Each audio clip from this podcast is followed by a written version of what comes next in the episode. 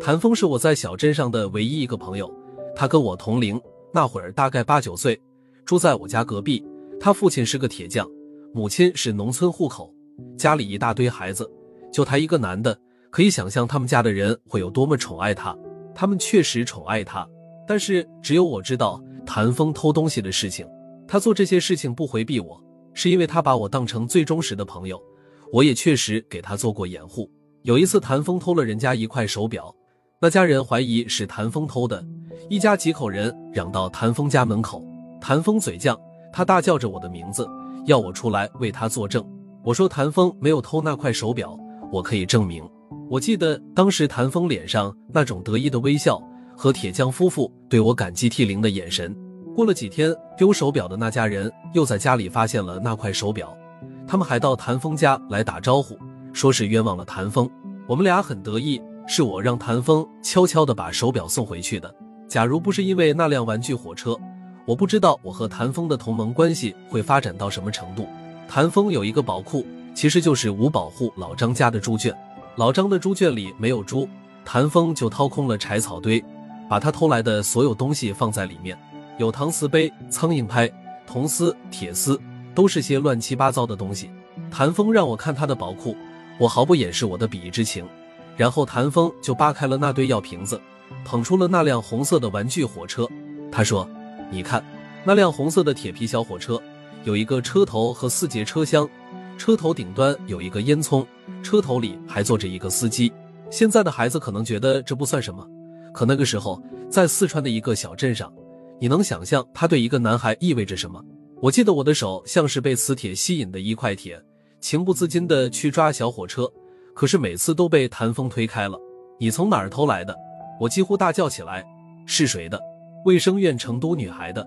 谭峰示意我不要高声说话。他摸了一下小火车，突然笑了起来，说：“不是偷的。那女孩够蠢的，她就把小火车放在窗前。”我想象着谭峰从窗子里把那辆小火车偷出来的情景，心里充满了一种嫉妒。我发誓，这是我第一次对谭峰的行为产生嫉妒之心。但我还是装作冷静地问谭峰：“火车能开吗？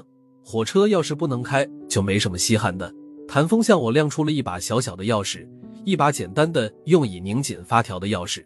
谭峰露出一种甜蜜的自豪的微笑，把火车放在地上，他用钥匙拧紧了发条，然后我就看见小火车在猪圈里跑起来了。那个可怕的念头就是在一瞬间产生的，这个念头起初很模糊。当我看着谭峰用柴草把他的宝库隔好。当谭峰用一种忧虑的目光看着我，对我说：“你不会告诉别人吧？”我的这个念头渐渐的清晰起来。你大概能猜到我做了什么？我跑到卫生院去找到了何医生，告诉他谭峰偷了他女儿的小火车。为了不让他认出我的脸，我还戴了个大口罩，匆匆把话说完就逃走了。告密者的滋味是最难受的。那天傍晚，我躲在家里，竖着耳朵留心隔壁谭峰家的动静。后来何医生和女孩果然来到了谭峰家，我听见谭峰的母亲扯着嗓子喊着谭峰的名字，谭峰父亲手里的锤子也停止了单调的吵闹声。他们找不到谭峰，铁匠怒气冲冲的来到我家，问我谭峰去了哪里。我不说话，铁匠又问我谭峰是不是偷了何医生家的小火车，我还是不说话，我没有勇气作证。那天谭铁匠干巴的瘦脸像一块烙铁一样，吱吱的冒出烈焰怒火。我怀疑他会杀人。听着小镇上响彻谭峰家人尖利疯狂的喊声，我后悔了。可是后悔来不及了。我母亲这时候从学校回来了，铁匠夫妇跟在我母亲身后。我母亲问：“不准说谎，谭峰有没有拿那辆小火车？”看着母亲那种严厉的无坚不摧的眼神，我的防线一下就崩溃了。我点了点头，然后我看见谭铁匠像个炮仗一样跳了起来。谭峰的母亲则一屁股坐在了我家的门槛上，嚎啕大哭了起来。谭峰被铁匠抓回了家，他不否认他偷了那辆红色小火车，但就是不肯说出小火车的藏匿之处。铁匠对儿子的教育总是由溺爱和毒打交织而成的。我听见铁匠突然发出一声山崩地裂的怒吼：“哪只手偷的东西？左手还是右手？”话音未落，谭峰的母亲和姐姐妹妹一起哭叫起来。当时的气氛令人恐惧。只见铁匠一下子把谭峰的左手摁在一块烧得火红的烙铁上，也是在这个瞬间，我记得谭峰向我投来匆匆的一瞥，那么惊愕，那么绝望的一瞥，就像第二块火红的烙铁，烫得我浑身冒出了白烟。我没听见谭峰响彻小镇上空的那声惨叫，我怀着恐惧和负罪之心，掉头就疯狂跑掉了。不知怎么就跑到了无保护老张的猪圈里。我在柴草堆上坐了一会儿，鬼使神差的翻开了谭峰的宝库。让我惊讶的是，那辆红色的小火车不见了。我站在老张的猪圈里，突然意识到谭峰对我其实是有所戒备的。想到这些，我有一种莫名的失落和悲伤。后来听说谭峰昏过去了，铁匠抱着儿子，一边哭着，一边坐上拖拉机，把他送到三十里外的地区医院去了。没有了谭峰，整个八月，我都在想着那辆红色的铁皮小火车。走出镇上唯一的麻食铺的小街。我看见了玉米地里那座废弃的砖窑，我突然想起来，谭峰曾经把老爷家的几只小鸡藏到砖窑里。我兴奋地搬开堵着砖窑门的石头，然后我的心几乎要停止跳动了。我在砖窑里找到了那辆红色小火车，我立刻把小火车带回家，藏在一个废弃的高压锅里。很快，我发现了另外一个问题，就是那把拧发条的钥匙，谭峰肯定是把它藏在身边了。我每天都在尝试自己制作那把钥匙。有一天，我独自在家里忙活，在磨刀石上磨一把挂锁的钥匙，门突然被踢开了。谭峰走进来，气势汹汹地瞪着我。他说：“你这个叛徒！”内奸！我一下子乱了方寸。我把挂锁钥匙紧紧地抓在手心里，听凭谭峰用他掌握的各种词汇辱骂我。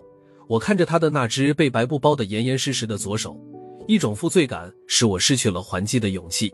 谭峰回家后，我们不再在一起玩了。但是我知道，他总有一天会发现红色小火车不见了的。那一天终于来了，已经开学了。我被谭峰堵在学校门口，谭峰的模样显得失魂落魄。他用一种近乎乞求的眼神盯着我。他说：“你拿没拿？”我故作镇定地问：“拿什么呀？”谭峰轻轻地说：“火车。”我告诫自己要冷静，然后假充好人的提醒他。你不是放在老张家的猪圈里了吗？谭峰朝我翻了个白眼，随后就不再问我什么了。他开始向操场倒退着走过去，他的眼睛仍然迷惑地盯着我，我也直视着他的眼睛，随他向操场走去。我和谭峰就这样开始分道扬镳。讽刺的是，我把小火车弄到手以后，很少有机会摆弄它，更别提那种看着火车在地上跑的快乐了。我只是在确保安全的情况下，偶尔打开高压锅的盖子。看他几眼，仅仅是看几眼。很快到了寒假，父亲从部队退役到了武汉，我们要搬走了。离开那天，小镇下着霏霏冷雨，我们一家人在汽车站等候着长途汽车。谭峰匆匆赶来，他的衣服被雨点打湿了，他用那只残缺的手抹着头发上的水滴，目光躲躲闪闪的，好像想说什么，却始终不开口。我转身要走，一只手却被拉住。我感觉到谭峰把什么东西塞在了我的手里，然后就飞快的跑了。我伸开手掌一看，是那把钥匙，红色小火车的发条钥匙。钥匙湿漉漉的，不知道是他的手寒还是雨水。